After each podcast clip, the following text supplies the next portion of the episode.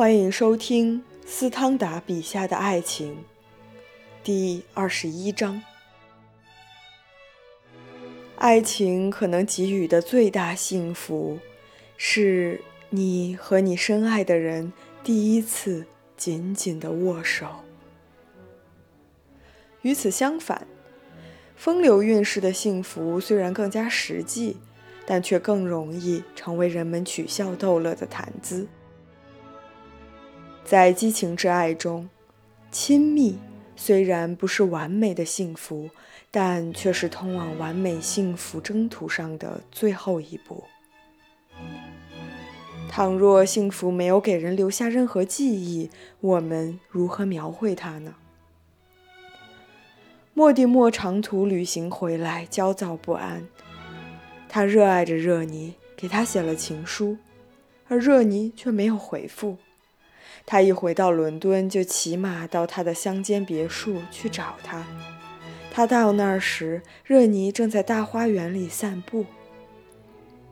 他快步朝他奔过去，心砰砰直跳。他们相见了。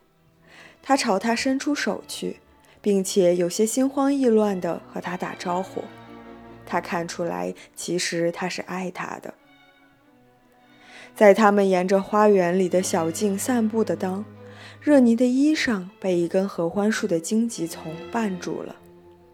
后来，莫蒂莫满心欢喜，不过热尼对他并不钟情。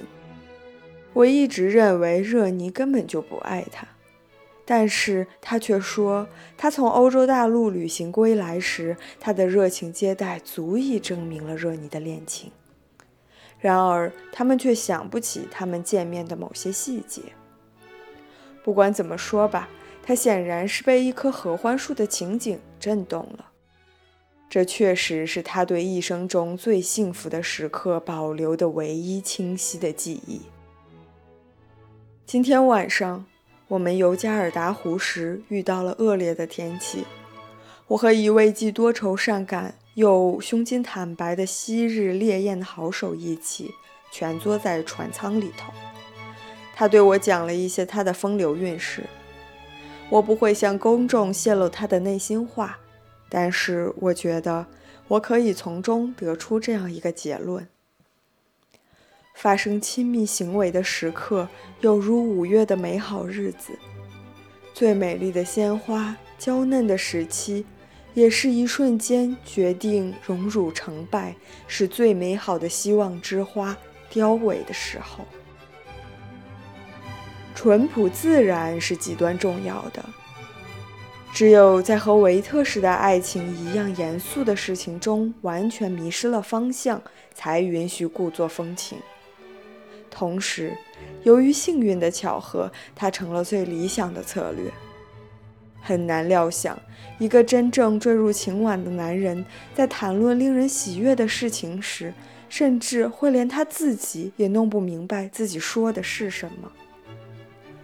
男人哪怕仅仅流露出一点装腔作势之态，他就活该倒霉。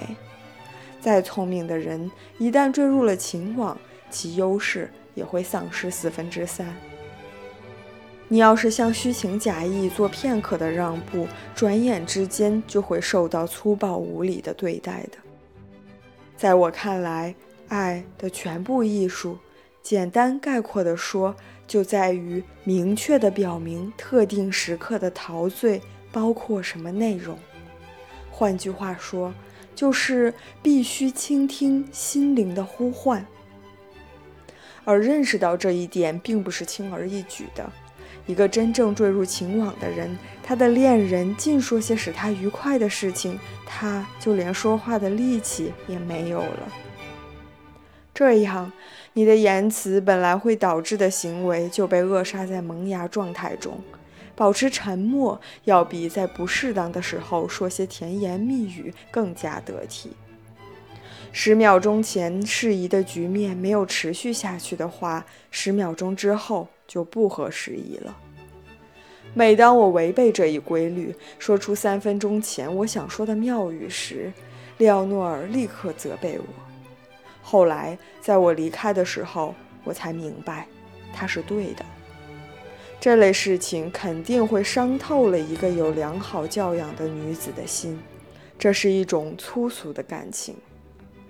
他们就像趣味庸俗的夸夸其谈者一样，宁愿采取某一种懦弱或者某一种冷漠态度，唯恐他们的情人是虚伪的负心郎。因此，不管他们怎样清白无辜，在微不足道的琐碎事情上，哪怕有一点点不真诚，他们的幸福也会立刻被剥夺，并且使他们处于一种防御的姿态。诚实的女人不喜欢激烈的、出乎意料的言行，哪怕这些言行是激情的征兆。此外，强暴威胁着庄重，因此他们进行着抵抗。在某种妒忌或不悦的表示使你冷静下来以后，你通常会参与那种可能使人陶醉的交谈。爱情之火在陶醉状态中越烧越旺。最初的两三次交谈以后，倘若你不失时机地准确说出心里话，就会让你所爱的人得到强烈的满足。大多数人的错误就在于试图说出他们觉得美妙动听、风趣诙谐或者是生动感人的话语，而不是以一种放松常规的拘谨态度，使之成为一种自然的亲密关系。这种关系使他们自然而然地说出他们当时的感受。倘若你有勇气这样做的话，你马上会得到一种重修于好的酬谢的。正是这种迅速而非本愿的酬谢，报答了你给心爱的人带来的欢愉，它使爱情比别的感情高尚得多。要是你能表现得完全真实自然，那么你们两人之间就会有一种完全交融的幸福。一句话，由于同情心和支配我们本性的各种别的法则的存在，它就成了世间能够存在的最大幸福。